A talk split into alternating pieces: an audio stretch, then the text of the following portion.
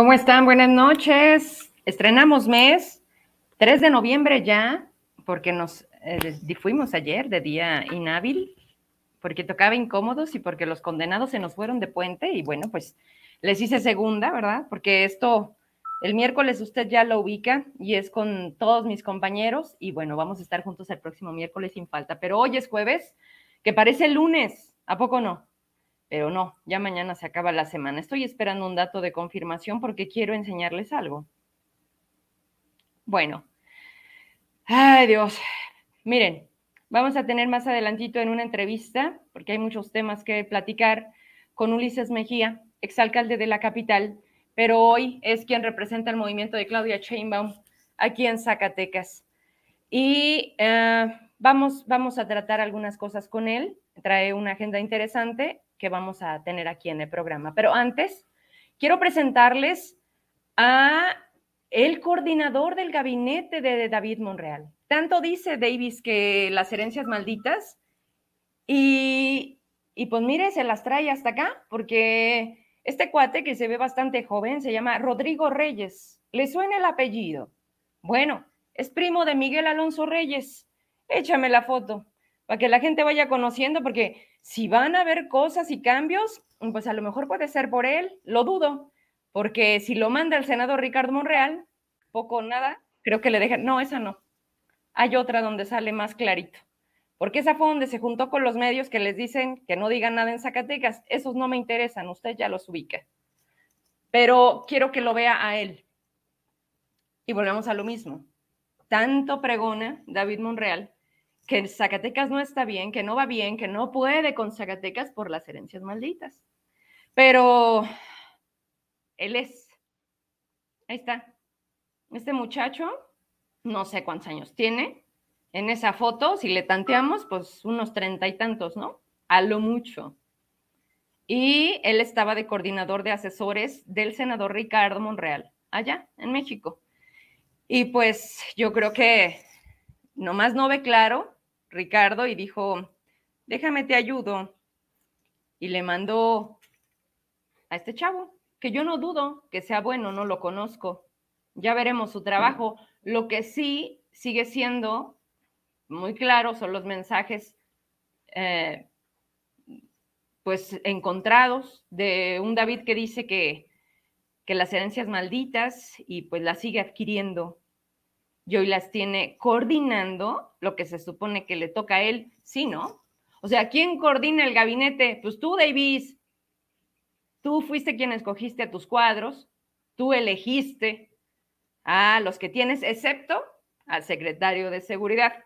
A ese no, a ese te lo mandaron. Y por cierto, antes de entrar de lleno a más información, el día de hoy se tenía programada la visita del secretario de gobernación otro, otra corcholata, otro que, que también quiere ser presidente de este país, Adán Augusto López. Por eso esa publicidad que ven de que siga López, no, no es López Obrador, son actos anticipados de campaña y quien lo está promoviendo aquí en Zacatecas, pues es nada más y nada menos que Quique Rayas. ¿Quién no conoce a Quique Rayas? Que estaba ayudando a Davis que se supone que Davis, pues entonces debería de ayudar al senador Ricardo, pero entonces ayuda a Dan, entonces ya no supe. Pero fallece hoy por la mañana el diputado Sergio Ortega. Usted lo recordará en tribuna, en aquella, aquel momento que se quedó, eh, cuando hablaban de que todos tenían cola que les, que les pisaran, ¿no? Con esto de la corrupción y dijo, está cabrón. Diputado migrante, hoy o hasta hoy estuvo con nosotros aquí, presente, y por supuesto con el respeto que merece, a toda la familia le mandamos pues nuestro pésame y, y por supuesto las condolencias que esto representa ante la ausencia de su familiar. ¿Quién llega? No lo sabemos. Creo que por ahí me pasaron el nombre del suplente, no lo dudo que sea incluso un siervo de la nación, porque así se las jugaron con todos los suplentes de los diputados de Morena.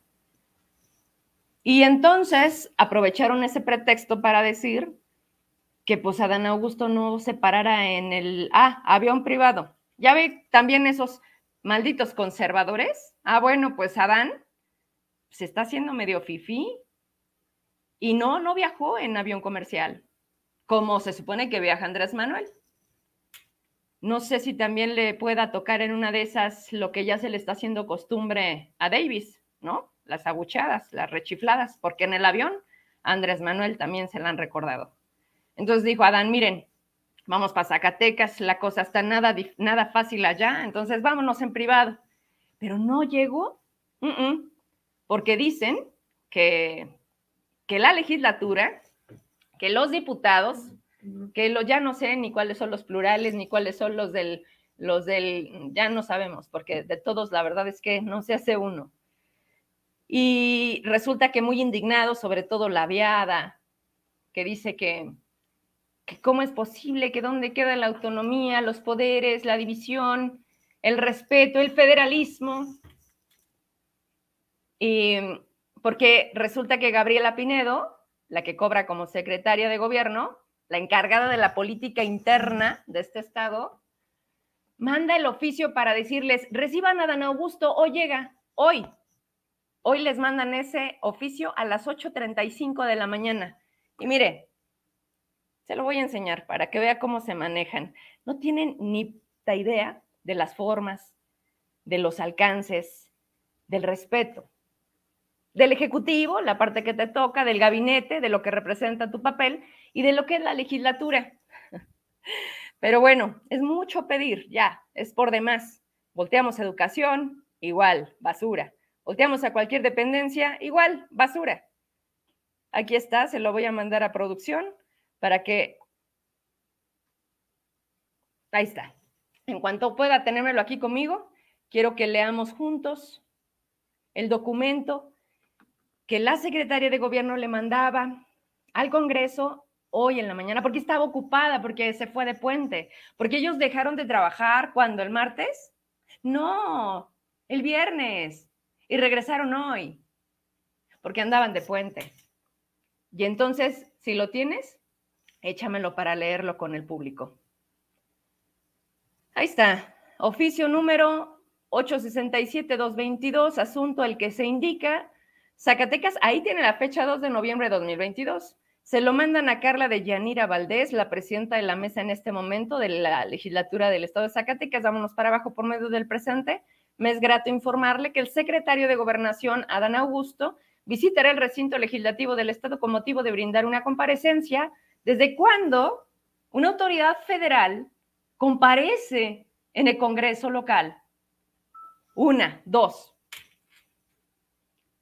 una comparecencia especial ante el Pleno de ese poder. Dicho acto se llevará a cabo el día jueves 3 de noviembre, 2.30 de la tarde, o sea, hoy. Sin más por el momento, con un escueto oficio de pues, un párrafo, no más. Vete para abajo. Firma Gabriela Evangelina Pinedo, secretaria general, con copia para el archivo, cabrón. No más. Y chequen la fecha. Recibido por parte del Poder Legislativo hoy, en oficialía de partes, a las 8.35 de la mañana. ¿Qué hubo? Vámonos pues. Una denuncia y me avisas en cuanto se conecte Ulises, ¿ya está listo? Bueno, esta denuncia tiene que ver con los jóvenes estudiantes de la máxima casa de estudios y donde también parece que el rector está muy ocupado en el básquet. Ah, no, pero ya se acabó la temporada, ¿verdad? Ah, pues está como Davis, ya se acabó el Congreso Charro, entonces ya se van a poner a chambear, espero. Rector, tienes pendiente aquí una entrevista.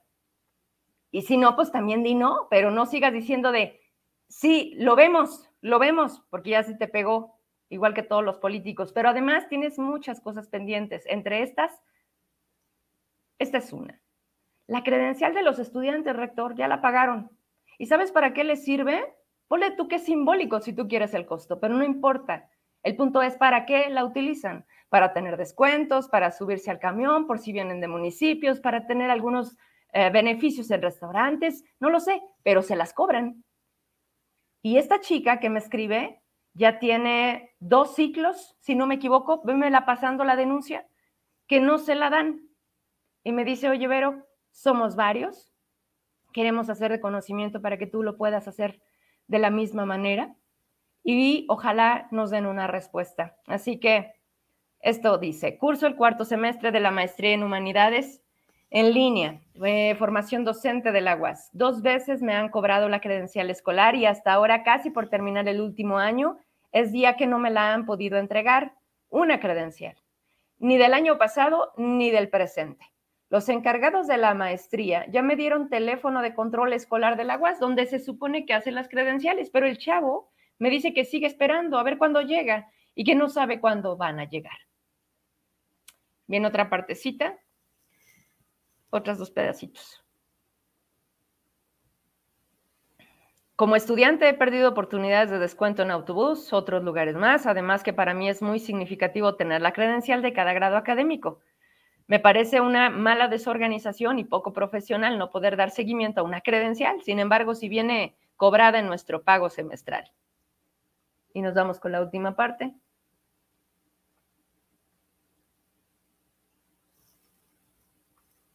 No soy la única que sigue en espera de dos o una.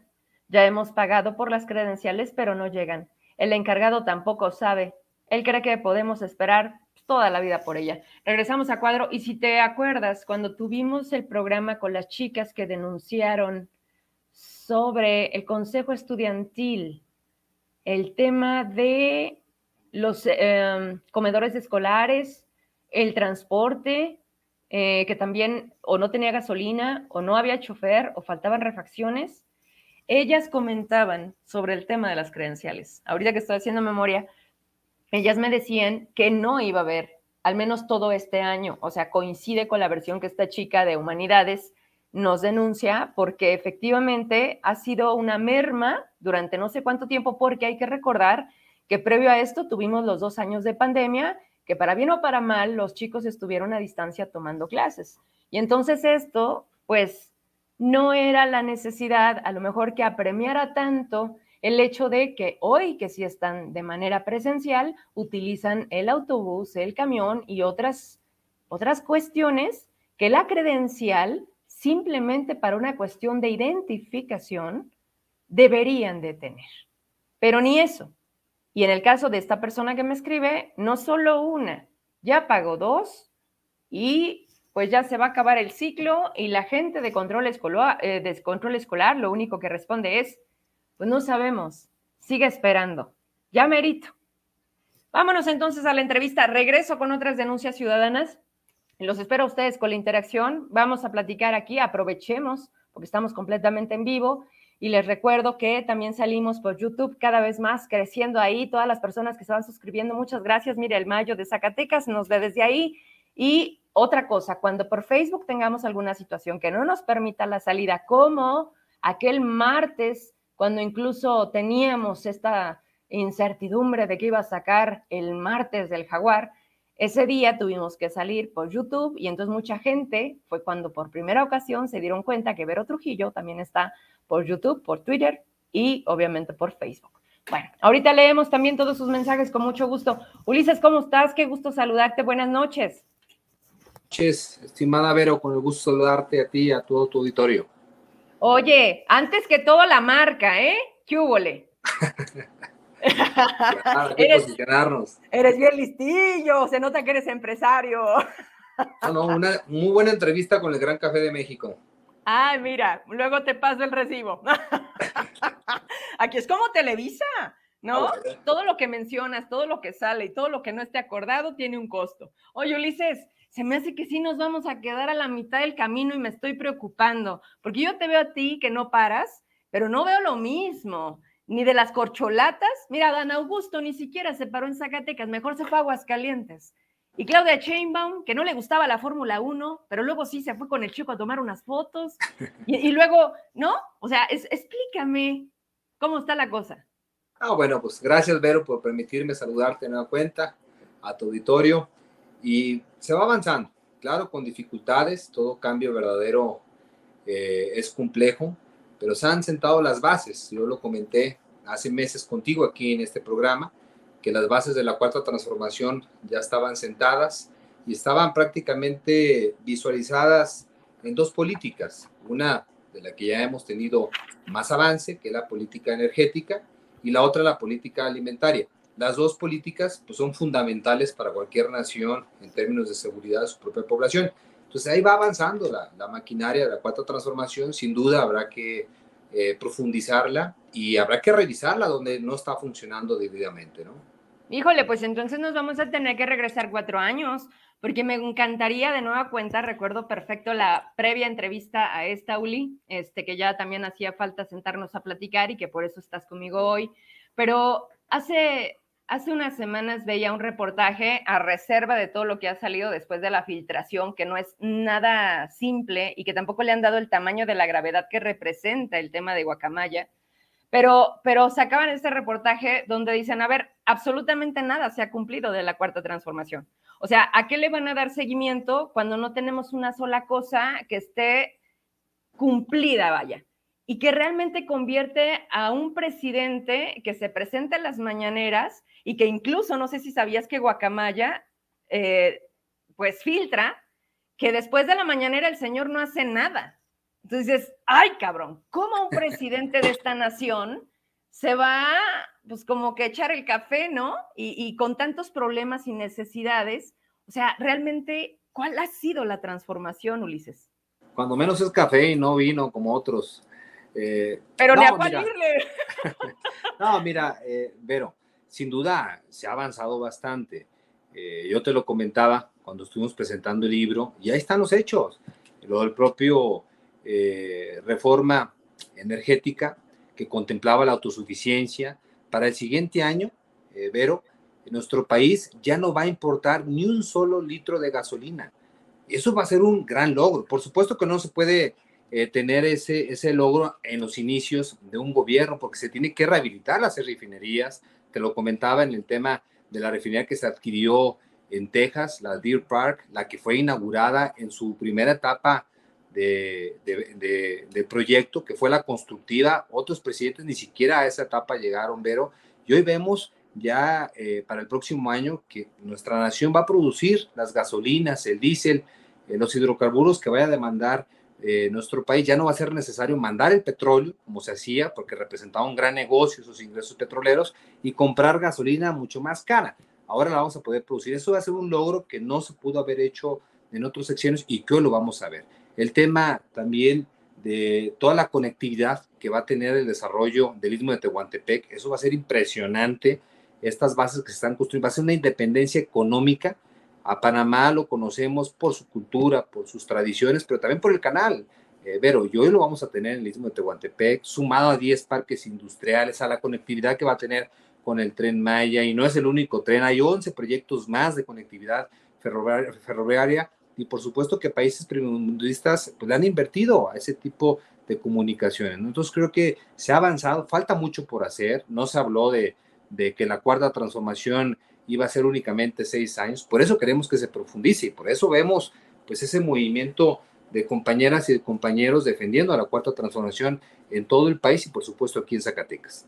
Y obviamente uno de los cuadros que tú representas aquí en Zacatecas les guste o no les guste, porque al final eres el único que se mueve y promueve el mensaje, aunque se vea eh, incluso como un tema de acto anticipado de campaña, pero siempre ve la manera de cómo justificarlo. El hecho es que ya es una costumbre es un círculo en donde hacemos como que violamos la ley, pero hacemos como que también no nos castigan. Hablo particularmente de Claudia Sheinbaum, una mujer que tampoco ha dado como tal la cara a dos grandes y lamentables sucesos de este México, Ulises. Uno es lo del colegio Repsamen, de eh, uno de los últimos de septiembre que parece ya escrito, ¿no? Que tiembla de nuevo y donde perdimos vidas y sobre todo de niños. Eso ha quedado ahí como un poquito pendiente. Otro gran tema es la línea 12, en donde igual, ¿no? El, para el presidente fue que él no se iba a prestar al circo y que no iba a estar ahí presente cuando sucedió lo que sucedió, porque la gente estaba, si tú quieres, acostumbrada a un Calderón, a un Enrique Peña Nieto, que ante ese tipo de situaciones hacían presencia en el lugar y que, fíjate nada más, Ulises, me queda claro que sabemos que en Zacatecas no tenemos gobernanza, pero acaba de entrar la gobernadora de Aguascalientes y hace aproximadamente una semana se da lo del choque del tren con la pipa. ¿Y qué es lo primero que hizo la gobernadora? Acudir y los hoteleros sumarse. O sea, siempre hay un efecto de reacción positiva cuando ven que el gobierno se para y dicen, tenemos que ayudar, solidarizarnos. Y los hoteleros regalaron esa noche para todos los damnificados. Te doy este ejemplo porque no vemos en ningún cuadro de quienes hoy quieren suceder la transformación esa presencia.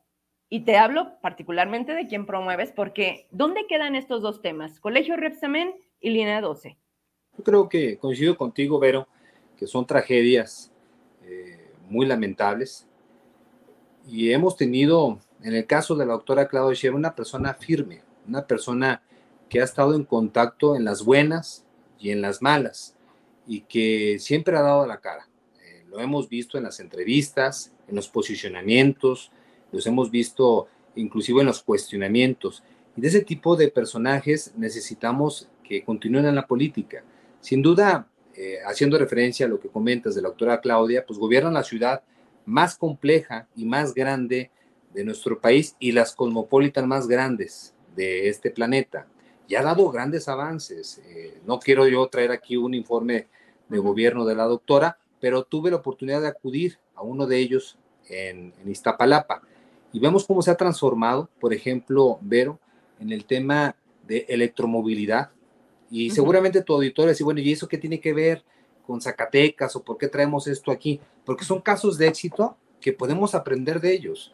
Habrá que investigar cómo lo hizo la doctora Claudia Sheinbaum para poder movilizar estos proyectos, poder financiar estos proyectos, y no hablo de uno solo. Electromovilidad es prácticamente todo el transporte público hacerlo eléctrico, que no es contaminante, que es eh, amigable con el medio ambiente, por supuesto, que es más seguro, porque tienen, tienen eh, sistemas como el cable bus, estos teleféricos que van de un punto a otro, no en las zonas comerciales o turísticas, sino en las zonas eh, más populares de la Ciudad de México, en el caso de propio Iztapalapa. Se tiene el Metrobús elevado, que es obviamente un sistema que reduce en 80% los tiempos de traslado y que es más seguro porque estás en un segundo nivel.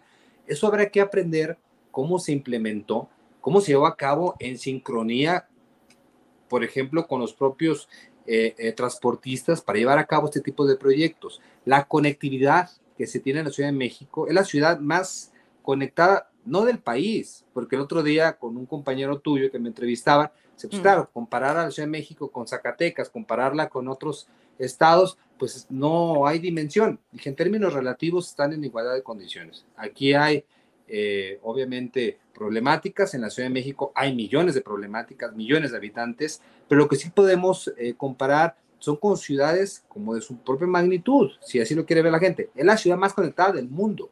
Y tú sabes que el tema del Internet es básico. Hoy estamos conectados por Internet. Hoy la gente estudia, consulta por Internet, se informa por Internet y es una medida inclusive de seguridad. estamos frente a una persona eh, que no es que yo la promueva aquí en Zacatecas, pero sino que sí es importante que la gente conozca casos de éxitos de, la cuarta transformación, cuáles son esos proyectos que han resultado eh, benéficos para la población y que se puedan replicar en otras entidades. Y es lo que yo hago. O sea, digo, pues hay una gran mujer que está gobernando la ciudad más grande y ha implementado estas acciones. Y estamos hablando pues de una licenciada eh, en física, de una persona que, que, ha estado especializada en temas energéticos y hoy vemos esa transición en la Ciudad de México, lo que no podría decirte que se pudiese ver en otras regiones del país, porque ha iniciado esta transformación con un gobierno que comparte la idea del proyecto de nación y no que comparte la idea de la mezquindad o que comparte la idea de ir pues avanzando, aventando al dalado. De esa forma no podemos sacar adelante ni un estado, ni un municipio, mucho menos un país. El hecho de que pudiera ser la elegida, imagínate lo que representaría primero el hecho de que sea mujer, una mujer que presida esta nación. Uno, dos. ¿Cómo le iría a Zacatecas? Porque a la llegada de ella, considerando el trabajo de una revocación de mandato, seguiría siendo David Monreal gobernador de Zacatecas. Y hasta donde entiendo la relación no es muy buena. O sea, de hecho, Zacatecas está castigado justo por ese motivo. Y hace unos días también quedó filtrado, digo, porque el propio Ricardo, senador, le da la veracidad a, la, a, las comunicaciones que se tiene con Alito Moreno. Y entonces, de cómo se vendió, la, de cómo se entregó, vaya, la gubernatura de Zacatecas. No nos es nuevo. O sea, tampoco fue de, ¡Ah! no, dicen que en esto nada más hay, hay este, sorprendidos, ¿no? No hay Pero, eh, Ajá, entonces, a ver, Uli, ¿hasta dónde Claudia Sheinbaum va a considerar a Zacatecas? Mira, te están empezando a hacer preguntas y ahorita me voy a ir con el público porque por supuesto me importa lo que la gente opina. Pero a ver, bien lo dijiste, la gente en corto voltea y te dice, ¿cómo me va a beneficiar a mí que ella gobierne si nosotros estamos acá con alguien que no se levanta, que no entiende, que no escucha y que no cambia. Entonces, como que dices, ¿cómo para qué? Creo que uno de los beneficios que se podría tener en que continúe la cuarta transformación es la profundización de la misma, pero porque no podemos retroceder, se ha avanzado y necesitamos que esto se vaya fortaleciendo y por supuesto que llegue a todas las entidades. Yo soy de la idea que todo servidor público, todo representante debe tener capacidad de armarse de buenos proyectos, de buena gestión, de dejar a un lado. Pues yo mismo he dado vuelta a la página de muchos temas muy polémicos que viví, pero pues si quieres servirle a la gente no puedes estar eh, condenado al pasado o condenado al odio, sino todo lo contrario, aprender de eso, no olvidarlo, pero darle vuelta, darle vuelta a la página. Oye, Ulises, qué bueno que haces eso. ¿Te expulsaron de Morena? ¿Perdón? ¿Te expulsaron de Morena? Fue una intentona, eh, quisieron expulsarme un grupo de, políticos aquí en Zacatecas, respaldados por otros eh, a nivel nacional, pero bueno, afortunadamente nos asistió en la razón, tanto jurídica como moral. Yo lo dije en su momento, que íbamos a irnos hasta el final, inclusive el eslogan era ese, no tope hasta donde tope, porque buscábamos demostrar que no estábamos mintiendo, que era pues, realmente una injusticia lo que estaban haciendo con tu servidor. Pero aún así, le hemos dado vuelta a la página. Entonces, todo, todo representante eh, eh, o todo servidor público, Vero, debe rodearse de ese equipo, que debe compartir esa filosofía, darle vuelta a esos escenarios para ver por su ciudad, por su estado o por su país. Hoy vemos eh, en Claudia, y regreso al tema de ella, porque ella tiene la capacidad de armar esos proyectos. No nada menos, armó un proyecto dentro de un panel intergubernamental que ganó el Premio Nobel de la Paz por sus aportaciones al cuidado del medio ambiente. Ella forma parte de ese panel que recibió ese Premio Nobel de la Paz. Estamos con una persona que es doctora, que es especialista en el tema energético y que ha sabido dialogar con los demás eh, alcaldes y alcaldesas, inclusive eh, gente que no ha emanado de su movimiento, ¿no? Porque ella pertenece a Morena. en las alcaldías de la Ciudad de México, pues hay hay alcaldes de otros partidos, ya tenido esa comunicación, inclusive ha ayudado a hacer proyectos en esas alcaldías. De ese tipo de gobernantes buscamos. Por eso nosotros hacemos el trabajo de defender la cuarta transformación. Si bien no soy su, su referente, su promotor, sí soy un fiel defensor de la cuarta transformación en Zacatecas. Estamos armando los comités, que seguramente es lo que han estado viendo tu auditorio, donde tomamos protesta a la gente que está convencida que vamos por el rumbo correcto, que hace falta mucho por hacer, por supuesto, son los inicios, son los inicios, pero lo bueno es que ya se comenzó y quien creemos nosotros que puede profundizar estos trabajos, pues sin duda son personas con estas capacidades. Uno, que conozcan el proyecto de nación, dos, que tengan lealtad, porque también eh, en, en los partidos, incluyendo donde yo milito, pues hay mercenarios, hay oportunistas, hay simuladores y lo que buscamos obviamente es que quien le dé la continuidad a la transformación no es el que gane en el 2024, sino el que realmente conozca qué se debe de profundizar. Eso es lo que queremos nosotros. Todo mundo pues, está en su derecho de conocer quiénes quieren que lleve pues las riendas de esta nación eh, para el próximo 2024. Y ese es, es, un tema muy importante. No podemos caer eh, en desinformación o en pecar de, ingenuos o, dar excesiva confianza simplemente por ver un logotipo. Debemos de ver atrás quiénes son, de dónde vienen, qué han hecho, cómo piensan y cómo quieren ver, no solamente al municipio, a Zacatecas, sino toda una nación, Vero.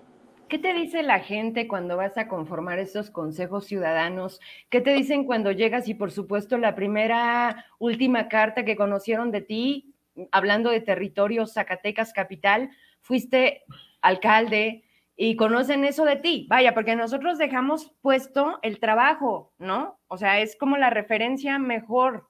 Y, creo que la gente, eh, al menos cuando te pude acompañar en algún momento, no olvida.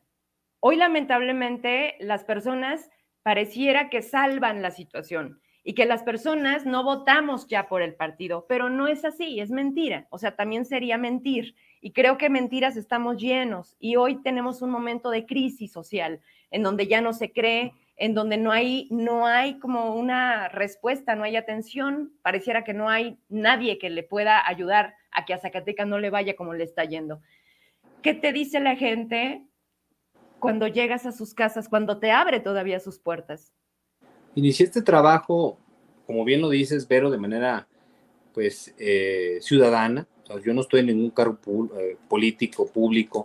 Estoy prácticamente haciéndolo por agradecido. Eh, dos, porque estoy viendo que se están haciendo las cosas que en su momento, hace 30 años, pues hace tres décadas se decían. No es ninguna sorpresa lo que estamos viendo del gobierno de López Obrador. Eso lo dijo durante muchos años, que iba a hacer cuando llegara a gobernar este país. Por eso lo hacemos. Y afortunadamente la gente aquí en Zacatecas Capital nos recibe con los brazos abiertos. Siempre hay inconformes porque están desinformados y habrá que obviamente explicarles. Hay otros que están eh, eh, inconformes porque han sido pues timados, defraudados, porque hay que también precisarlo. Lamentablemente compañeras o compañeros del movimiento no han actuado con la rectitud que se requiere, con esa representación auténtica de la cuarta transformación. Y por eso a eso nos enfrentamos cuando llegamos a los municipios, cuando llegamos a las regiones, ¿no? A estas quejas de que no me ha llegado esto, que a mí me dijeron esto, que no es cierto esto. Entonces entra ya al tema. Por ejemplo, hoy en día pues hemos estado eh, informando sobre la reforma eh, pues al INE que se propone, ¿no? Muchos dicen que quieren desaparecer el INE. Un grupo de opositores está en ese sentido, de que el INE no se toca, que, que, lo quieren desaparecer, que quieren regresar a que prácticamente las elecciones las coordine el Ejecutivo Federal. Y eso, pero con el respeto que se merecen los compañeros, es totalmente falso. O sea, no se trata de desaparecer el INE. Yo te lo puedo decir eh, tocando este tema en 12 puntos muy sencillos de qué se trata. Se trata de fortalecer al INE. Se trata que el INE no solamente organice elecciones, sino también consultas, porque no se tienen que consultar, Vero, cada tres años o cada seis años sobre quién debe de gobernar, sino con acciones muy en específico, temas trascendentales, y esto se vive en, democracias de otros países, no es un tema tampoco novedoso. tengo, que hacerte, tengo, que hacerte, un paréntesis, déjame te digo por qué, porque conforme tú vas hablando me vas recordando de cosas que se siguen quedando en el tintero. Las consultas, los presidenciables, a la cárcel, la gente dijo que sí, ¿dónde están?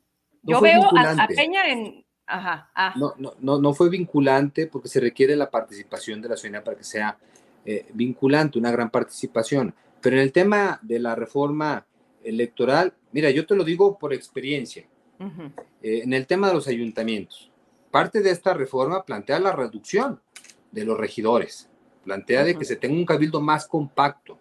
Y desde mi punto de vista creo que es, es sano, es sano de tener un cabildo más compacto porque lamentablemente vemos ayuntamientos donde pues los dirige otros móviles, otros eh, incentivos que el servirle al pueblo, ¿no? Entonces es muy difícil, es un gasto muy complejo, inclusive esos regidores, los regidores llegaron o deberían haber llegado con cargos honoríficos, es decir, sin, sin, cobrar. Sin cobrar, ¿no? Así surgió esta representación. Pero no solamente con los regidores, también se tiene con los diputados. Se plantea de, de 500 diputados una reducción a 300 diputados, una auténtica representación, quitar los pluris. Vemos videos de senadores, que también hay una reducción de los propios senadores de 128 a 96 eh, este, senadores. Vemos la intervención de una senadora donde dice, bueno, a mí no van a hacer nada, ¿a quién le rindo yo temas? Y al final de cuentas soy pluri.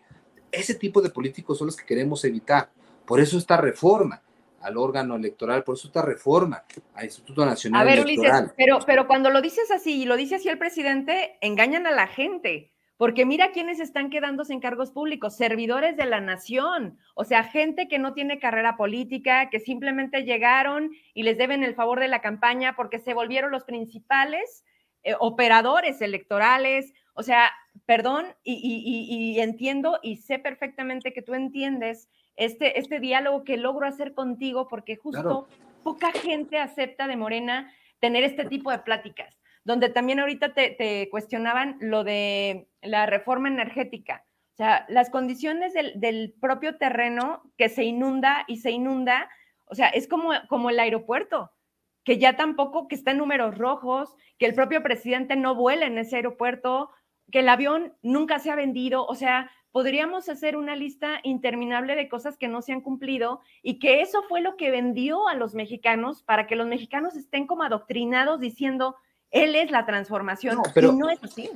Pero, pero hay más posibilidades de tener un buen representante si es votado y tú lo, tú lo ves.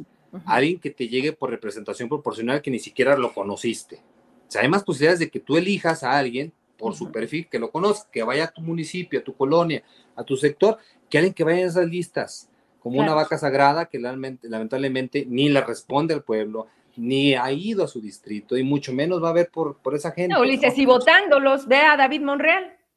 Creo que hay casos de todo y en todos los partidos, pero de eso se trata, pues para eso va la reforma, a poder ir fortaleciendo la democracia, que realmente los que lleguen representen al pueblo porque hoy vemos, y es el mismo caso de los consejeros, a ver, ¿quién elige a los consejeros del Instituto Nacional Electoral? Pues se elige directamente, eh, directamente en la Cámara de Diputados. ¿Quién elige a los magistrados del tribunal? ¿Y por qué ganan tanto? Entonces, o sea, aquí también es... Todo esto se está planteando en la reforma, reducir, otro tema muy importante, y ahí los partidos pequeños a lo mejor se van a sentir raspados, pero pues el presupuesto de los partidos políticos se supone que requieren dinero únicamente pues, para promover su plataforma política en elecciones, pero lamentablemente lo han visto ya como una franquicia de una familia, como un área donde crean partidos a esta y siniestra y nomás se están pues refugiando unos cuantos. ¿no? Eso también depende de la reforma eh, que está proponiendo el propio presidente. El voto electrónico, entonces hay muchas cosas que... El voto electrónico ha estado mal y no funciona y no lo modifican. Y siento que el tema del INE también es un engaño, no porque defienda a los titulares que se meten una lana y que también se vuelven como, como los, los poseedores del instituto, pero fue lo que pasó, si tú te acuerdas, cuando nos hablaban del Seguro Popular, que todo estaba mal, perdóname, el Seguro Popular sacó adelante a muchísimas familias y luego llega el INSABI y no sirvió para nada. Al día de hoy no ha dado resultados. Al, al final, este es para mí, como ciudadana antes que periodista, el ejercicio que no funciona. Y aún así lo defienden y lo defienden. Y aquí es donde yo incluso en algunas mesas, cuando no estamos al aire, a ti te pregunto, ¿no, Ulises? Porque, porque veo en ti a una persona con congruencia y que sé que así como defendiste el hecho de tu candidatura con todo lo que te enfrentaste, porque fue simplemente decir, acábelo, porque se le ocurrió levantar la mano. O sea, esa parte a mí creo que no se nos debe de olvidar. Luego también la gente es, es muy de corta memoria y muy mal agradecida. Mientras estás, atrás de ti. Cuando no estás, depende. Depende de, de parte de quién. Ulises Mejía.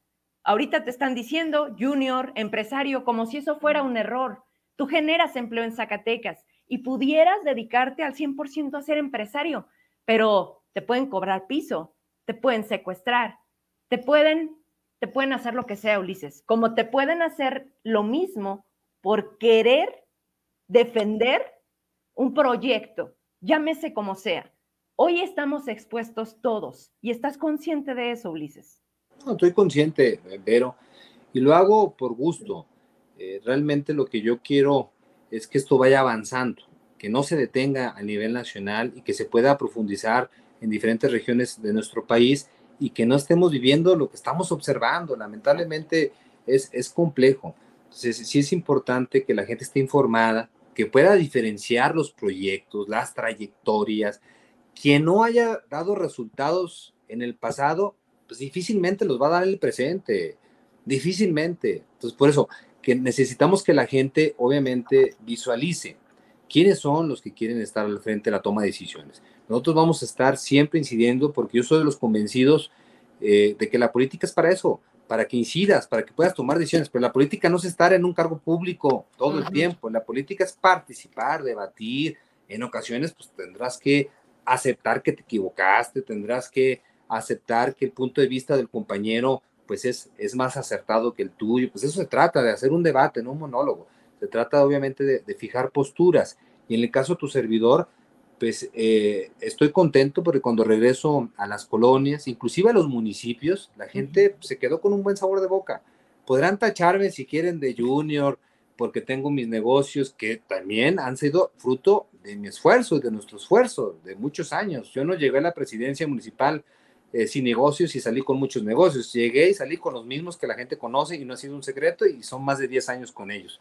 Pero obviamente lo que queremos es que esto vaya pues evolucionando, que haya oportunidad para más personas, que haya oportunidad de crecimiento, que no se detenga. Por eso estamos en la política, para que la poca visión que podamos aportar a un proyecto, pues se vea y no que alguien, un tercero, algún ocurrente, pues tome las decisiones por ti, ¿no? Por eso seguimos aquí, me siento afortunado porque cuando llegamos la gente nos recibe, aquí en Zacatecas, en la capital, pues nos conocen muy bien, pero inclusive en cada uno de los 58 municipios del estado, y ese es el trabajo, el trabajo es informal y qué ha hecho López Obrador, por qué queremos estos comités de defensa y dentro de este, de este ejercicio de información, también dar eh, obviamente información de, de temas exitosos como las políticas públicas implementadas, insisto, en la Ciudad de México.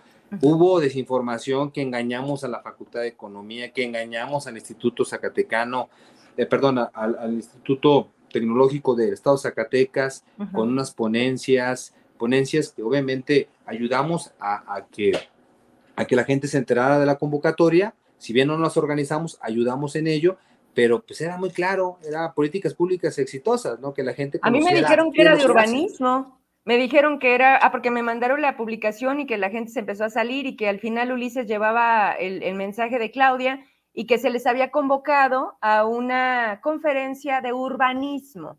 ¿Qué pasó ahí? O sea, ¿dónde, ¿dónde se perdió la comunicación o dónde quisieron o quién metió mano aquí? Porque tú me mandaste la convocatoria y la convocatoria era muy clara. O sea, no pues, se. No, no se mintió. Obviamente, pues hay gente que, que, que no quiere que se esté trabajando de esta forma, ¿no? que se esté informando de casos de éxito. Qué bueno que las 32 entidades del país tuvieran casos de éxito y se informaran. Qué bueno que vinieran los de Sinaloa a decirnos cómo están haciendo para exportar tomate, que vinieran los de Aguascalientes, cómo hicieron para traer inversiones eh, de, de, Asia, que vengan los de la Ciudad de México. Qué bueno que, que, la gente viniera a exponer, porque creo que es un aprendizaje de, con toda la humildad que todo servidor público debe de tener, debe, debe de tener. Entonces no es un tema ni de egos, no es de engaño, la gente me conoce. Eh, yo mismo acudí a esas conferencias, yo mismo subí el cartel a mis páginas eh, este, de Facebook, redes sociales, y ahí decía muy claro, ¿no? Lo que se buscaba era eso.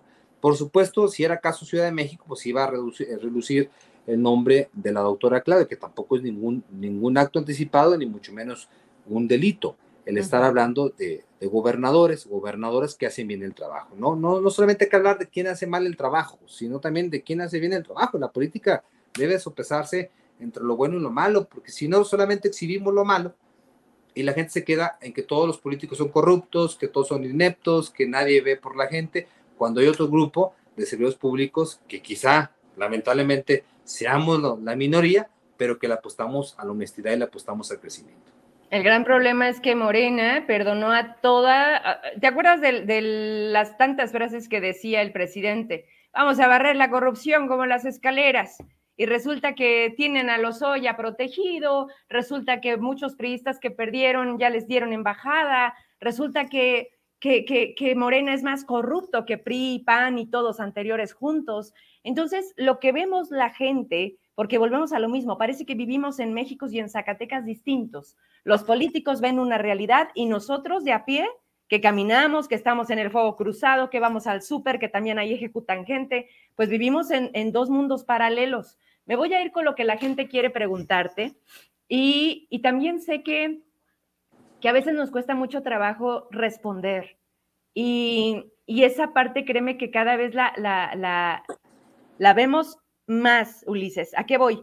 A que cuando no nos gusta, que también eso tiene mucho el presidente, yo no conozco a Claudia Sheinbaum, pero al presidente no opinas igual y eres contrario, eh, o, te está pagando el conservador, o te está pagando el FIFI. Claudia Chainbaum, ¿cómo es? Bueno, lo que he visto en algunas entrevistas, en algunos eventos donde hemos sido pues partícipes como, como invitados, como ciudadanos, una persona abierta, una persona muy plural, bien tiene fijo hacia dónde quiere avanzar, hacia dónde quiere caminar.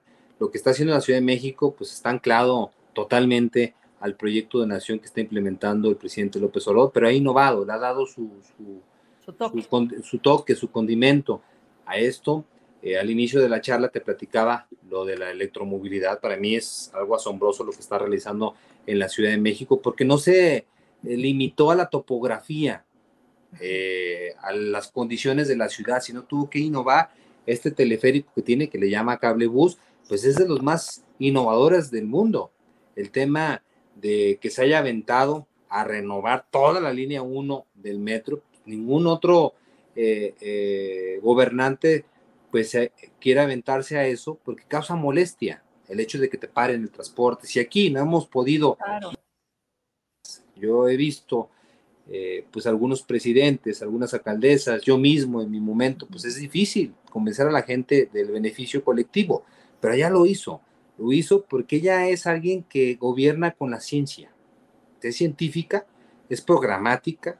Uy, pero no es cuadrada, digo, porque también esos perfiles de ser científicas y todo esto, y, también vemos el carácter, ¿no? O sea, bien lo dices, por supuesto que he seguido algunas entrevistas, por supuesto que la veo, ha sido parte incluso de nuestra sección de La Voz de Profeta, digo, porque no se le da mucho los, ser chistorina, o sea, es una mujer que no es muy, em, ¿cómo te explico? Híjoles, a mí no me llama, por ejemplo, y yo te lo he dicho y lo digo al aire porque tampoco me gusta hacer una y ser otra, o sea, a mí me pones a las corcholatas y dices, oye, no hay otra, pero, pero es mujer y creo que hay que dar oportunidad. Lo, bueno que ahora hay corcholatas y no tapados, pero porque eso sufrió nuestro país durante muchas décadas, donde de la noche a la mañana es fulanito y todo mundo se calla. ¿Y qué tenías que hacer? Más que aguantarte. ¿Y ahorita no? Hoy, hoy, vemos pues que hay prospectos que han levantado la mano en toda su, su, su, su oportunidad y toda la responsabilidad que ello conlleva Ojalá y que todos los demás institutos políticos abran estos procesos transparentes y que no llegue cuarto a las 12 va fulanito o va perenganito y atropellando a todo mundo. Creo que ese tipo de política es la que queremos eliminar o exterminar eh, con esta palabra ruda, ¿eh? porque de eso estamos cansados. Son esos los políticos oportunistas, los mercenarios, los que hunden a los partidos los que unen a los gobiernos, los que unen los proyectos, esa gente que nomás ve por ellos, que ve por su núcleo, por su sector. ¿Y no están con el presidente, Ulises? Yo no digo que, que sea un, un, movimiento puro, por supuesto, ya vimos eh, casos, eh, lamentablemente, en Morena y lo hemos visto en los demás partidos. Entonces tenemos que ir purificando la política y qué bueno que, que, se, que se innove, qué bueno que se invite a la juventud, qué bueno que se haga este tipo de, de escenarios virtuales para que más personas se involucren, porque si dejamos a los mismos decidir, vamos a tener los mismos resultados. Necesitamos que la gente participe. Y participar no es única exclusivamente siendo candidato, puedes participar de la privada, desde la academia, desde tu propia colonia. La idea es que no permitas que otros tomen decisiones por ti, que trates tú de, de, involucrarte en la toma de decisiones de tu propio destino. Entonces es parte de lo que queremos hacer. Sin duda hace falta mucho por hacer. Eh, agradezco a toda tu audiencia los comentarios que están realizando en tu muro. Me siento contento que cada vez que nos conectamos hay de todo. Hay gente que, te respalda, hay gente que inclusive te ofende, pero bueno, pues eres un reflector al final de cuentas y de eso se trata, de, ser obviamente consciente que estarás pues defendiendo tu postura a costa de muchas cosas, ¿no? Y entre ellas inclusive pues es, pues es obviamente tu tiempo. Sobre todo eso. Eh, cuando, cuando me comentas que lo de meter a la cárcel a, a los expresidentes no fue vinculante, eso no se le dijo a la gente, ¿verdad?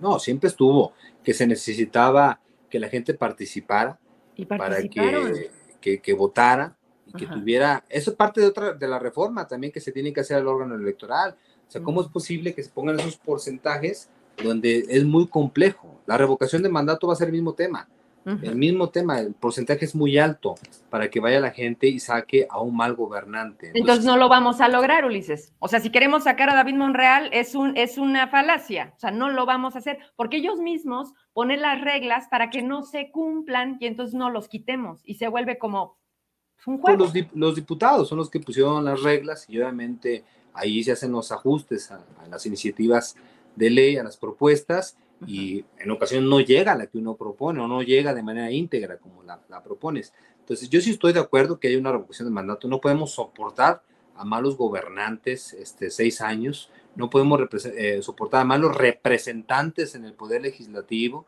hablando de senadores, seis años, o sea, si no te sube ni siquiera a la tribuna, ¿para qué estás ahí? Digo, pues déjale un espacio a alguien que realmente quiera trabajar, alguien que realmente quiera discutir temas de relevancia y de regresar e informar a la ciudadanía, porque es un trabajo, es, es una responsabilidad representar al pueblo de México, al pueblo de Zacatecas, al pueblo de la capital. Entonces, yo sí estoy de acuerdo también de premiar este, con la gente que ha demostrado honestidad y premiarlo dejándolo más, más tiempo, que pueda demostrar obviamente que está hecho para servir a la ciudadanía. No coincido en que pues es, es su trabajo, ¿sí?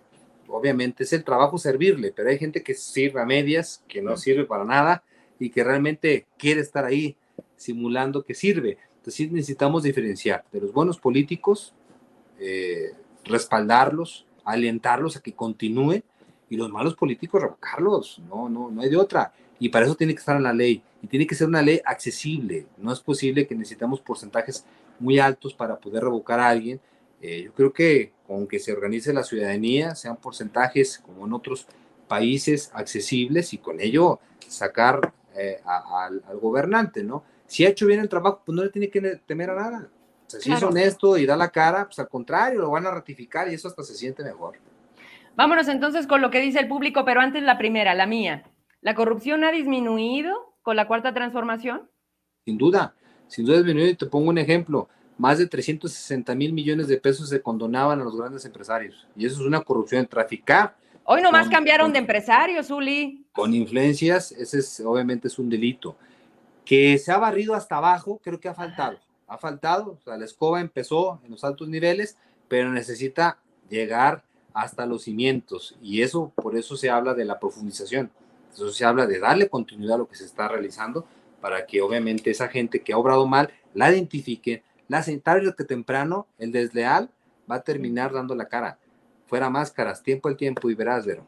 Pero también le han dado cargos dentro de la gobernanza. Digo, o sea, si nos ponemos a checar a los empresarios que se les condonaba, hoy tienen los nuevos de la transformación. O sea, siempre hay apapachados. ¿Ya checaste también lo que gasta el presidente en medios de comunicación? Cuando se hablaba también de los convenios altísimos que pagaba el PRI, hoy también los tiene Morena con, y tú lo sabes con qué medios, igual que Zacatecas. O sea, ¿en qué ha cambiado? Pero bueno, tú dices que sí. Que se ha avanzado, pero se ha avanzado, sin duda no, no se ha radicado, radicado al 100%, pero se ha iniciado, se ha avanzado y, se, muestra este ejemplo que te doy.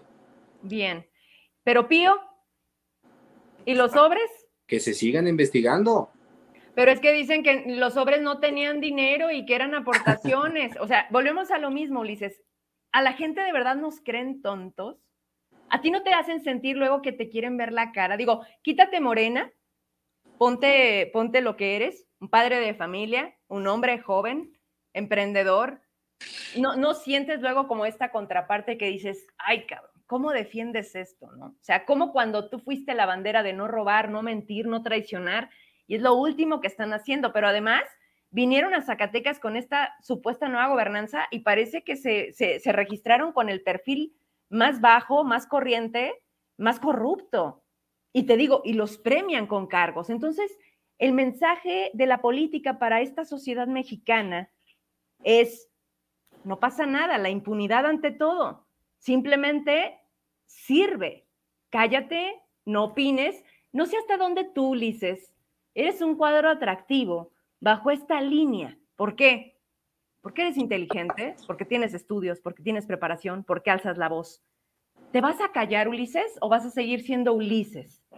No, no, sin duda, jamás verás que yo defienda a un pillo o que solape a, a un pillo o alguien que haga este tipo de atrocidades. Todo lo contrario, estoy a favor de que se evidencie, que se investigue, tampoco que caigan en los temas polémicos como chivos expiatorios, sino mm. que realmente quien haya incumplido eh, la ley y quien haya caído en algún delito, trátese de que se tenga el apellido que tenga, pues debe ser obviamente puesto ante las instancias correspondientes. Si no, no vamos a avanzar. ¿eh? Si se continúa en este esquema, de poder solapar a quien está defraudando al pueblo de México, al pueblo de Zacatecas, al pueblo de, tu colonia, a la gente de tu colonia, perdón, mejor dicho, pues obviamente eso, eso no va a permitir que, se, que se avance. Entonces, sin duda yo estoy a favor de que se evidencie y que se investigue y que obviamente se castigue, así sea quien sea. Va la gente, Rubén Esquivel, a los políticos hay que entenderles los discursos al revés, todo lo que prometen es lo contrario, es lo que opina Rubén. Dice Héctor, la gas va de salida, el futuro es el litio, la electricidad. En Europa ya nos están armando carros a gas. Dice Alejandro, no entiendo Ulises, ¿por qué defender tanto la mentada 4T si ni viniendo ve, si ni viendo ve cómo no hay avances? Bueno, defiendes tus intereses propios y el, y el pueblo que siga jodido, es lo que dice Alejandro, que por qué defiendes a la 4T. Dice Rafael Díaz que lo que dices es mentira, mentira, mentira. Rubén Esquivel dice, Ulises está aprovechando para tomar revancha contra quienes lo inhabilitaron y lo quisieron correr de Morena en Zacatecas. Ulises, tu tiempo, bien lo dijiste, tu tiempo no es gratis. Tu apuesta no es a quedarte viendo. ¿Qué vas a poder tener como un servidor que quiere demostrar que el servicio público no es como lo que nos han entregado? Quizás volvemos a lo mismo, recordar qué alcalde fuiste mientras estuviste al frente de la capital. Ulises, ¿dónde estaría? ¿Qué te han dicho? ¿Qué te pueden ofrecer? Yo sí te puedo garantizar, Vero, que tu servidor no es alguien que esté buscando revancha o venganza. Y he dado muestras de ello. Cuando llegué a la presidencia, pues obviamente fue emanado de Morena, gobernaba eh, una alcaldesa emanada del PRI, se tenían los antecesores, gran mayoría eran priistas, y fue todo lo contrario, hablamos con ellos, con ese grado de, de madurez, de que necesitamos construir, de empezar y no de excavar en el pasado que lamentablemente pues no te lleva nada más que perder tu tiempo y pues hacer polémico tu administración y que no resuelvas absolutamente nada de las eh, demandas de la ciudadanía. Fue todo lo contrario, le dimos, obviamente no solapamos, lo que se encontró pues se denunció en su momento, sin un circo mediático. Hay instancias correspondientes, lo que se encontró que no compartíamos se dejó de hacer, e iniciamos un, proceso nuevo. Entonces ese sí es un tema que te puedo eh, garantizar. Ulises no busca eso porque lo han comentado, que yo estoy trabajando, que permanezco en Morena, en el movimiento, porque quiero llegar a, cobrar eh, facturas. No, para nada, al contrario. Si, si tuviese la oportunidad de volver a un cargo público, estaríamos en un momento demostrando que sí hay políticos honestos, que sí hay políticos cercanos, que sí hay políticos de 24 horas, porque no es nada, nada, nada, nada este, menor el servirle a, un pueblo, a un estado, a un país. Entonces de eso se trata, de demostrar que lo que te mueve es que las cosas funcionen, no el dinero. Por supuesto que hay, hay este, políticos que los mueve el dinero y por eso opacan eh, los proyectos. Y eso es lo que tenemos que ir frenando, que quien quiera entrar a la política, tú quiere servir.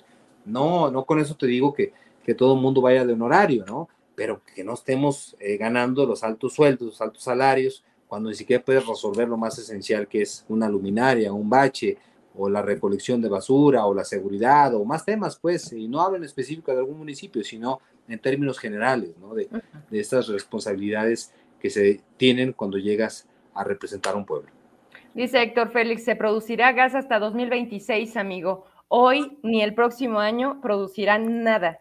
Dice, no somos tontos. Aquí el tema, perdón que te interrumpa, porque se está haciendo la transición eh, energética. También es una desinformación de que en tres años, cuatro años, todo el mundo va a tener un carro eléctrico. Ya quisiéramos avanzar a ese, a ese paso. Eso también es una mentira que ha sido pues un tema eh, retórico de algunos grupos opositores. Ya vimos cómo países que le invirtieron al petróleo están saliendo adelante han visto, pues en el tema de la refinería de dos bocas, ya sumadas estas seis refinerías y el tema de la refinería de Deer Park, ¿cómo vas a producir los combustibles? Dame una cifra de cuántos años crees tú, Vero, o tu auditorio, que vamos a seguir utilizando gasolina. No menos de 30 años, no menos. Entonces, si no te haces capaz de producir durante esos 30 años tus propios combustibles, pues estás condenado a que empresarios particulares o extranjeros, pues te tengan sometido, que el día que quieran, pues te cierran la, producción de gasolina para tu propio país y te paralizan una nación. Entonces, esa es una, una autosuficiencia que es vital, que debió haber iniciado hace décadas, que no inició, pero no por ello debemos olvidarla. Por supuesto que se está generando, eh, ya se tiene el Instituto de, Litio, se tiene el Parque Fotovoltaico, este proyecto en Puerto Peñasco, Sonora, de los más importantes de Latinoamérica, que se va a construir. La doctora Claudia Sion ha puesto énfasis en el tema de la transición energética en la central eh, de abastos. Si comparamos como ciudades de esta magnitud, es el único proyecto en la historia, en el mundo, que se está invirtiendo en celdas fotovoltaicas en esta central de abastos y todo esto se va a ir generando, pero no puedes tú de la noche a la mañana dejar la gasolina y meterte a lo eléctrico, porque eso va a ser imposible. Las transiciones llevan años y se tiene que ir realizando. Quien diga que el día de mañana no vamos a usar gasolina, pues nos está eh, obviamente pues eh, mintiendo de manera muy, muy burda.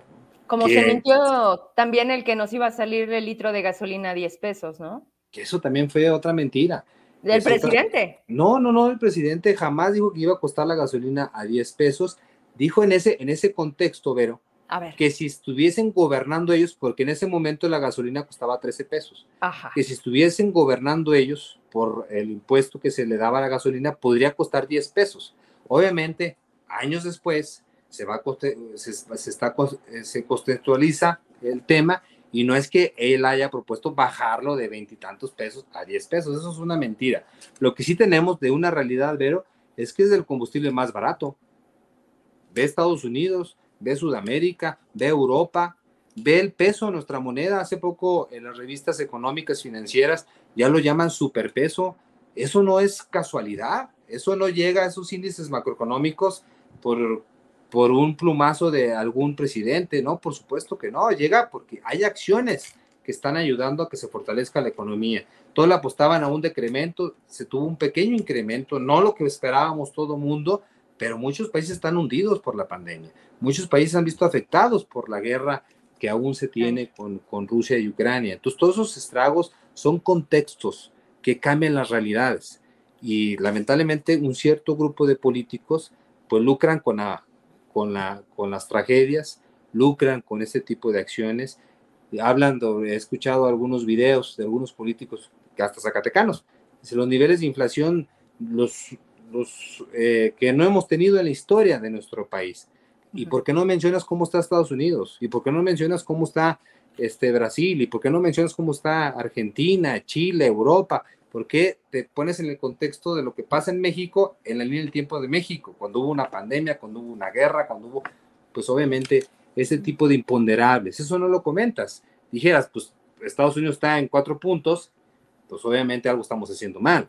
Pero cuando tienes los índices de inflación más bajos, cuando tu combustible inclusive está más controlado que otros países primermundistas, pues algo estamos haciendo bien. Cuando tu moneda no se deprecia ante el dólar, algo estamos haciendo bien. Cuando no te endeudas, como se hacían otros sexenios, algo estamos haciendo bien. Cuando lograste esta cobertura universal de vacunas sin endeudarte, sin descuidar otros servicios, algo estamos haciendo bien. Sin duda, hay mucho por hacer, e insisto, no venimos aquí a vender ni espejitos, ni decir que todo está perfecto, pues sería autoengañarnos, sería faltarnos el respeto eh, a tu auditorio, a ti, a, tu servidor. No, pero que hay un inicio, hay un comienzo, hay un, un, camino que se está transitando, que hay una visión de largo alcance que queremos tener para nuestro país, un país con soberanía alimentaria, un país con soberanía energética, un país donde se produce cuando menos lo que consumimos. Hoy tenemos que estar importando de otras naciones eh, el maíz, el frijol, o sea, alimentos básicos para este país, ¿por qué tenemos que importarlos si los podemos producir? Eso debió haberse comenzado hace décadas para hoy ser, obviamente, autosuficientes en esto y en muchos más temas, ¿verdad?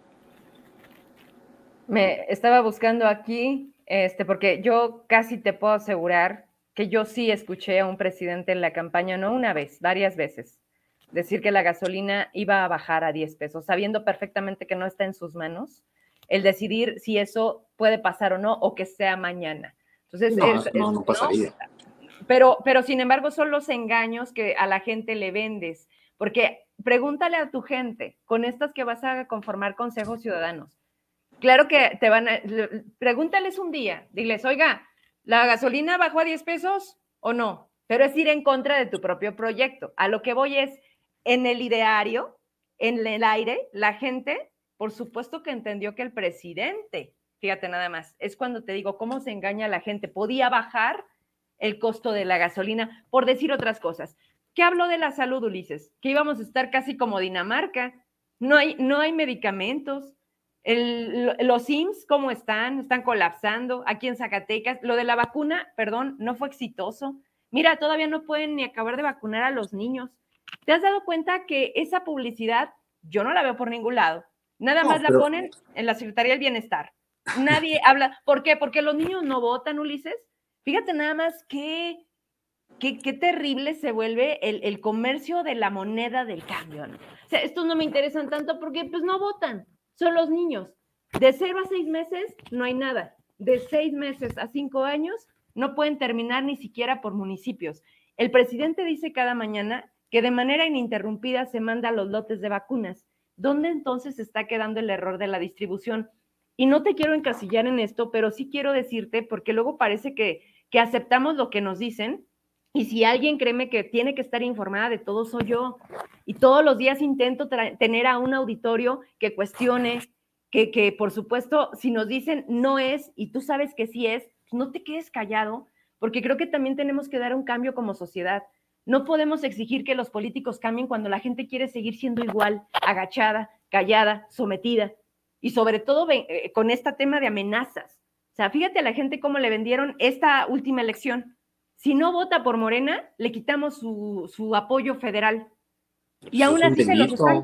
Por eso, pero la gente lo cree, tiene miedo, va y vota por Morena. O sea, eso no es justo. Eso, de, de ese tipo de políticos son los que tenemos que quitar los que condicionan. La gente que si la tienes atendida, no, no, no solamente tienes que resolver todo para atender bien a la gente, simplemente con dar la cara, con recibirlo, con escucharlos, con que te escuchen realmente que estás hablando con honestidad, muchas cosas se pueden resolver. Entonces, eh, aquellos políticos que engañan, que tratan de confundir, que tratan de, de, cooptar, pues obviamente son los que no queremos que continúen en la política y están en Morena, y están en el PRD, y están en el PRI, y están en todos los partidos. Aquí no podemos llegar de manera eh, eh, eh, unánime diciendo que hay un partido mejor que otro. No, donde quiera hay, obviamente, pues malos representantes, pero eso, de eso se trata, de ir limpiando el camino, de ir quedándose la gente con los mejores compañeras y compañeros que han demostrado resultados. Y los resultados se dan, Vero, con honestidad. A lo mejor no, no, no tendrás la oportunidad de prepararte como algunos otros eh, políticos. Pero si eres honesto, así tengas la primaria, puedes dar resultados. Si eres honesto, así tengas este, eh, un grado de estudios eh, inferior a otros políticos, puedes dar resultados. Pero si eres deshonesto, así ostentes tres doctorados, al contrario, hundes al país. Y ejemplos de ellos pues, hay bastantes.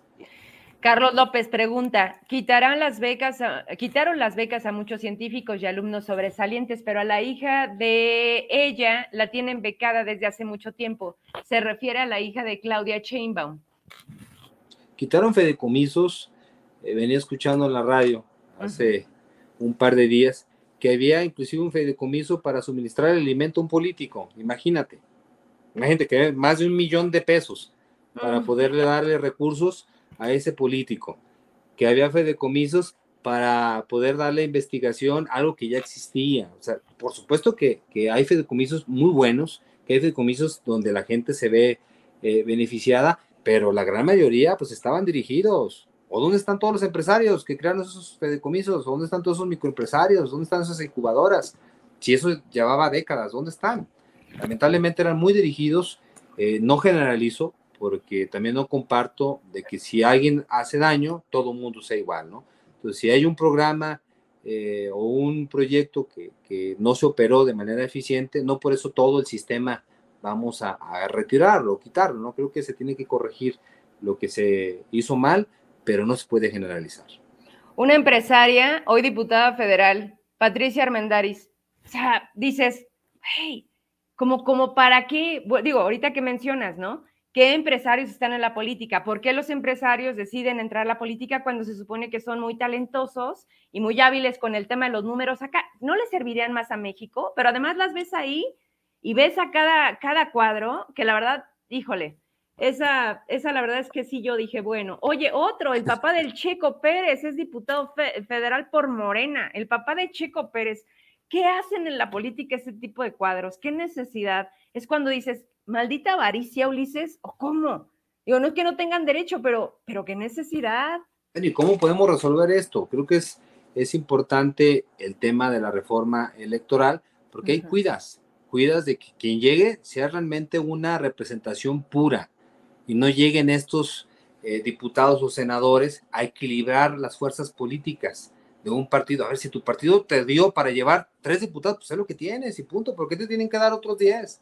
¿Por qué te tienen que eh, este, equilibrar tu fuerza política si realmente no estás representando como tal en, el territorio?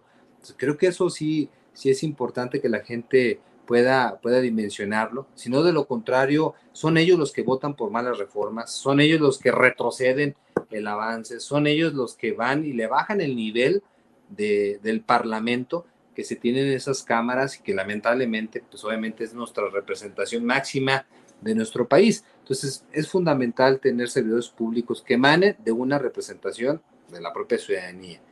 De eso se trata, regresando al tema de la propia reforma eh, electoral que se está planteando, que te había comentado esos 12 puntos. Entonces, necesitamos que la gente esté, informada. De eso se trata estos comités que estamos haciendo en el Estado, de informar a la gente, de escucharla. A lo mejor estamos mal, pues habrá que ver la realidad, habrá que salir y conocer y verificar qué sí funcionó y qué no está funcionando. Y lo que no funciona, por supuesto que lo tenemos que informar a los creadores de este movimiento y pues esto no está funcionando como tal. Eh, lo que se está planteando en territorio no es lo que se está pensando, ¿no? Y hay temas que sí han resultado exitosos y hay otros que se tienen que corregir porque lamentablemente la corrupción se mantiene muy sólida en la base y se piensa que ya se, se, haya corregido de fondo. Entonces son temas que tenemos que hacer, pero si no sales, no organizas a la gente, no informas a la gente, vamos a caer en un caos, en una pues desinformación y obviamente pues en una desgobernanza. ¿Qué tanto será manipulada Chainban por Andrés Manuel? Pregunta Rubén Esquivel. Pues ahí está cómo ha sido la doctora en la Ciudad de México, la independencia que ha tenido, las decisiones que ha tomado. No la van a ver votando en contra o fijando posturas en contra del proyecto de nación. Me lo decía un periodista que si tenía independencia o solamente se sometía, que porque el presidente quería la reforma a la Guardia Nacional, la reforma energética, la reforma electoral y que ella salía a dar posturas de que también la quería, porque está en el mismo proyecto, porque ella construyó el proyecto de nación de la mano de Andrés Manuel y de muchos más expertos. Sería eh, ingrato pues ir en contra de los propios lineamientos que tú hiciste en su momento, ¿no? Pues creo que la van a ver congruente con, con el proyecto de nación que encabeza el presidente López Obrador. Todos sabemos que Ulises fue víctima de la Sagrada Familia, él no ataca de la misma manera, creo que de lo poco que se rescata de Morena Zacatecas, ánimo, te escribe Miguel Alberto López Iñiguez. Ramón Bañuelos desde Tepetongo, gracias por vernos. Morena está lleno de políticos de todos los partidos, por eso no baja la corrupción, nada nuevo en el país, está igual o peor. Ya no somos tontos, Ulises, más claro está que promuevas a Claudia y el interés del mensaje que se envía. En fin, no me daría, Ulises, hay un montón de mensajes, me encantaría poder leerlos todos, pero fácil se nos iría otra hora. Te los dejo a ti. Con esta me despido. Dice, la cuarta transformación que beca a ninis y deja a estudiantes sin un solo apoyo. Aquí en Juchipila, los beneficiarios de las becas jóvenes construyendo el futuro fueron los hijos de los mismos empresarios que tienen una solvencia económica desahogada y aún así recibiendo su mensualidad para irse de vacaciones muy tranquilos con dinero del pueblo. Esta denuncia de Roser Bañuelos una es de Juchipila, Ulises. Y en la comunicación que me permites tener contigo siempre, te he también enviado otro tipo en donde efectivamente es, pasan una lana este, o, dan el 50%, eh, las empresas solapan y volvemos a lo mismo. No se logra el objetivo. No, no vemos jóvenes construyendo su futuro, ni el de este país. Y finalmente, los chavos, la lana que les llega pensando en lo que el presidente quizás se imaginó, en su mundo, donde los abrazos y balazos sí funcionan. Son chavos que están esperando para irse a la farra, a la, a la, a la peda, para comprarse un teléfono o para gastárselo en todo menos en su educación. Esa es la realidad. Pero por supuesto, pues que, son los son los menos, este, Vero, ¿eh? No, no te quiero decir que no haya esos casos. Por supuesto que hay casos de corrupción, casos que malgastan el recurso de un proyecto sano porque el darle oportunidad a una persona que no pudo encontrar un trabajo y ya no está estudiando a que se capacite en una empresa, por supuesto que es sano. Claro que, que debe de fortalecer ese tipo de decisiones, pero alguien que te condiciona, un empresario que te da la mitad para darte de alta, me ahorro tu seguro, o un funcionario público me da su tarjeta y te la entrego, pues eso es un delito, eso hay que denunciarlo, eso no hay que permitirlo, y sea de cualquier municipio, no podemos permitir, porque por parte de esas gentes, o a costa de esas gentes, por supuesto, pues está perdiendo la credibilidad. La gente dice, oye, pues que no era un beneficio. Ha habido adultos mayores que lamentablemente ya no están y siguen cobrando su dinero. Pues todo esto hay que denunciarlo. Este, todo esto hay que llevarlo, hay que evidenciar lo que tú haces, yo te lo reconozco, porque si bien la gente por temor no va lo denuncia, pues cuando menos lo estás evidenciando, estás pues inhibiendo a que ese político, ese mal funcionario, pues no esté totalmente abierto, ¿no? Pero ¿qué crees que el nivel de cinismo también ya subió? O sea, antes públicamente los políticos yo sentía que tenían un poquito de pena de decirles, oye, mi este cabrón se está viendo muy evidente de robarse la lana de la gente. Hoy les vale madre, literalmente, Ulises, y es cuando dices, ay, ¿Cómo entiendes esto? Porque además la gente, debo de decirte que en mis 20 años de trayectoria en este tema de medios, hemos ido evolucionando con el atreverte a denunciar. Pero ¿con qué te topas, Ulises? Con nada, con no una respuesta, con el sí le avisamos, con el, con el no hay una respuesta. Entonces la gente, ¿qué le queda?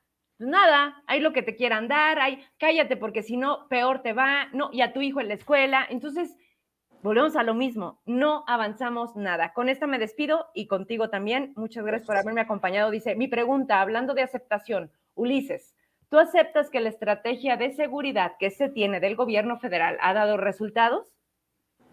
Yo te puedo comentar, regálame dos minutos, pero sé que estamos al final, pero esta pregunta creo que es importante. Para el tema de, de seguridad se debe de atender, que es lo que yo estoy observando a nivel nacional, en cinco ejes prioritarios.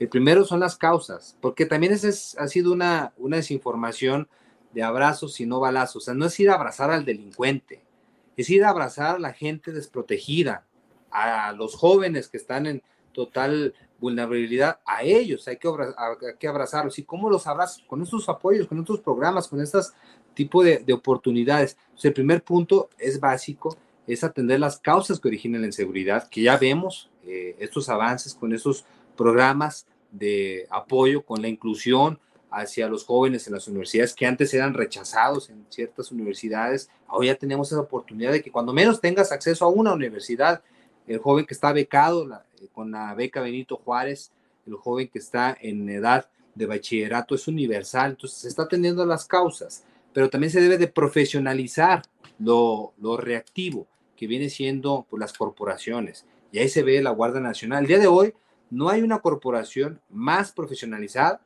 que la Guardia Nacional en nuestro país, ni en magnitud, ni en la capacitación y adiestramiento que se tiene. Yo respeto a los eh, policías municipales, a los policías metropolitanos, a los estatales, pero hay un grado de desconfianza muy alto en esas corporaciones. No lo dice Ulises, lo dice el INEGI. Pero en esta corporación se está profesionalizando. Tres, se debe de frenar el tráfico ilegal de armas a nuestro país eso ha detonado, obviamente, la inseguridad en nuestro país y en las regiones. Se debe de parar lo que es un gran negocio para los gringos y es un gran problema para nosotros como mexicanos. Se tiene que tener este acuerdo bilateral. cuatro, pues las estrategias de inteligencia que se tienen que estar realizando, eh, preventivas, correctivas en el tema de seguridad. Y quinto, una coordinación. Alguien que diga que no le corresponde la seguridad y es un representante popular, es un irresponsable así sea alcalde, alcaldesa, sea gobernador, gobernadora, toda persona que llega a ese cargo de poder ejecutivo es responsable en coadyuvancia de lograr, obviamente, pues los índices de seguridad que la gente está reclamando. Y es parte de, esa política. Se necesita coordinar entre todos, se necesita que la gente haga lo propio, pero también los que están ahí tomando decisiones, pues se lleven esa, esa estrategia única, editorial, y no cada quien está aplicando a su buen entender lo que alcanzó a, comprender en una estrategia nacional. Son, así yo lo veo, veo que se está trabajando. Claro que esto no se va a pacificar en un día, es como una hoguera, se prende, tú llegas a la, fogata, la fogata está muy alta, pues no la vas a sofocar de la noche a la mañana. Desordenar un país es muy sencillo, pero ordenarlo es muy complejo, es muy complejo y nos va a llevar eh, este, sexenios, por eso necesitamos profundizarlo y además es trabajo de todos. Me quiero despedir con esta fotografía porque volvemos, volvemos a lo mismo, Ulises, a cada frase, a cada palabra, a cada expresión, no solo tuya, de todos los que vienen aquí a este programa o de todos los que tienen una tribuna o un cargo público. Luego no nos cuadra cuando nos topamos este tipo de cosas. Mira, ninguna visita a los familiares desaparecidos de víctimas de violencia. Cinco veces a Badiraguato. Sabemos perfectamente quién vive ahí. Para el presidente, pues hay prioridades. Esta es una, Ulises, y por supuesto cuando se libera a Ovidio en aquella situación de Sinaloa. ¿Cómo entendemos a un presidente que se sienta con el narco? ¿Cómo entendemos que a, quien también nos deberíamos de tener en el respeto de lo que es la Guardia Nacional, las instituciones, las corporaciones, que hoy está por los suelos? La instrucción es no muevan un dedo en Zacatecas. No lo digo yo, te lo han dicho a ti también lo han venido a decir diputados federales, senadores, que por correo electrónico, por el correo electrónico te contestan que, que ahorita no, que andamos ocupados con lo de la fuera revocación, ¿no? De, de, Andrés Manuel, otro también, otro circo, para mí y para muchos. Pero, pero a ver, ¿cómo, ¿cómo entiendes los elementos que llegan y llegan y llegan a Zacatecas y los podemos ver? Ah, porque no sé si checaste este fin de semana, ayer Va al SAMS, el secretario de Seguridad, Adolfo Marín, con todo un operativo por su mandado. Y a la par, en el City Club en Soriana, ejecutaron a dos personas, dejaron a tres niños, Ulises. Llevamos ya 96 niños del crimen, de, la orfandad, de, dónde están quedando. O sea, no, no nos daría para acabar de, de la realidad que hoy tiene solamente Zacatecas. Pero lo que más duele es que desde la federación no nos quieren y nos están tratando así. No importan los elementos si no están activos, si se ponen a ver y ya cuando pasan y se largan y salen y de los desplazados y de la gente que están secuestrando. Para eso era la reforma, la reforma para fortalecer la Guardia Nacional, pero yo les pregunto a tu auditorio, ¿qué política en seguridad funciona? O sea, ¿cuál es la que funciona? Si esta no está funcionando, entonces ¿cuál funcionó? Primero reconocerla. La, de balazos que implementó un sexenio, la de sentarse con el crimen organizado que aplicó otro sexenio, no nos dejaron un país tranquilo. ¿Qué política ha funcionado? ¿Qué estrategia ha funcionado? Creo que atender las causas, Vero, el origen, sí va a funcionar. Y no va a funcionar en tres, cuatro años, porque estás atendiendo la raíz. O sea, esto tiene que ir creciendo, tiene que irse fortaleciendo. El frenar lo que te comentaba del tráfico de armas eh, eh, este, a nuestro país, por supuesto que va a ayudar. Esa es una estrategia bilateral, multifactorial, una estrategia visionaria a corto, mediano y largo plazo. Eh, no podemos tapar el sol con un dedo y quien lucre con esa información también es un irresponsable. Que oye, es que abrazos, no balazos. Bueno, ¿en qué momento se dijo vamos a ir a abrazar al narco? Vamos a ir a abrazar al delincuente. ¿En qué momento vamos a abrazar al secuestrador? En ningún momento se comentó eso. Hay una estrategia que se resume en abrazar a la ciudadanía más desprotegida, en no pensar en que la estrategia única debe ser puros balazos. Ya lo implementó Felipe Calderón y lo único que hizo fue pegarle al avispero y obviamente crear un desorden e incendiar el país. Entonces, esa política no funciona. El sentarse con un narco, ya vimos el secretario de Seguridad a nivel nacional cómo se sentaba con eso. ¿Qué beneficio nos trajo? Pues un más, eh, un desorden mayor. Con esto cierro. Que el presidente se siente con el narco, ¿en qué nos beneficia? En nada, y no se debe sentar ni él, ni un alcalde, ni un gobernador. Jamás se debe de pactar con, con la gente que va en contra del pueblo de México en contra del pueblo de Zacatecas y en contra de, de un municipio. Esa no es la solución. La solución es generar oportunidades, atender las causas de raíz. Eso sí es una solución y una solución a largo alcance, Vero.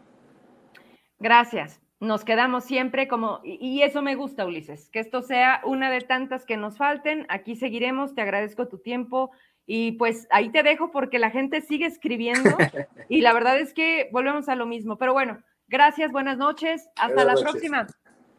Saludos. Adiós. Oigan, yo ya me voy, nada más si les debo la denuncia que traigo. Mm, mm, mm. Saqué la de la UAS, ¿verdad? Ahí te va. Híjoles, gracias por todos sus comentarios. Gracias por porque no me da para leerlos todos. Los voy viendo y eso sí, el compromiso es que aquí en la pantalla nos van saliendo conforme va la transmisión. Me quiero ir con esto porque ya me respondieron del ayuntamiento y van a checar por qué es su gente. Entonces, pues imagínense, por eso actúan con esa, con esa desfachatez de, pues al cabo no nos pasa nada. Ah, caray, me cayeron más denuncias ahorita, ahorita las checo de una vez. Me dicen, ah, mira, te voy a mandar, no sé hasta dónde nos dé para sacar ahorita híjole, no se puede bajar tan rápido un video de, buzón, ¿verdad? Miren, mañana se los pongo, me están enviando dónde quema la basura en la unidad deportiva Benito Juárez, esto en la colonia industrial Fresnillo, Zacatecas. Los colonos de esta, de esta área me dicen, buenas tardes, Vero. Eh, los encargados de dicha deportiva queman toda la basura generada en esta unidad, ocasionando molestias a los vecinos y a quienes acudimos a hacer ejercicio. Esto es un problema de salud, ya que lo que se despide de la basura, imagínate. De hecho, hoy hicieron esto. Los bomberos ya no acuden porque son los mismos. No se supone que la deportiva, que, que, depende o pertenece al municipio, debe de tener destinado un camión para la recolección de esta basura. Entonces ya se la mandamos a Saúl Monreal, va a investigar qué están haciendo al respecto y por supuesto atender la denuncia que amablemente nos envían y me mandan cuatro videos, pero estamos en vivo y no podemos hacer las cosas a la vez. El día de mañana con eso comienzo para darle atención y la verdad es que sí se ve bastante densa la, fumarola que, que, despide de la, de la quemazón de la basura. Dice, buenas tardes, Vero, me presento. Voy a omitir el nombre. Me dice, somos de Protección Civil de Bomberos de Fresnillo. Vimos su publicación sobre una quema en la unidad deportiva. Estaremos pendientes sobre los llamados en este lugar y seguiremos trabajando para hacerlo pertinente. Gracias por hacerlo del conocimiento.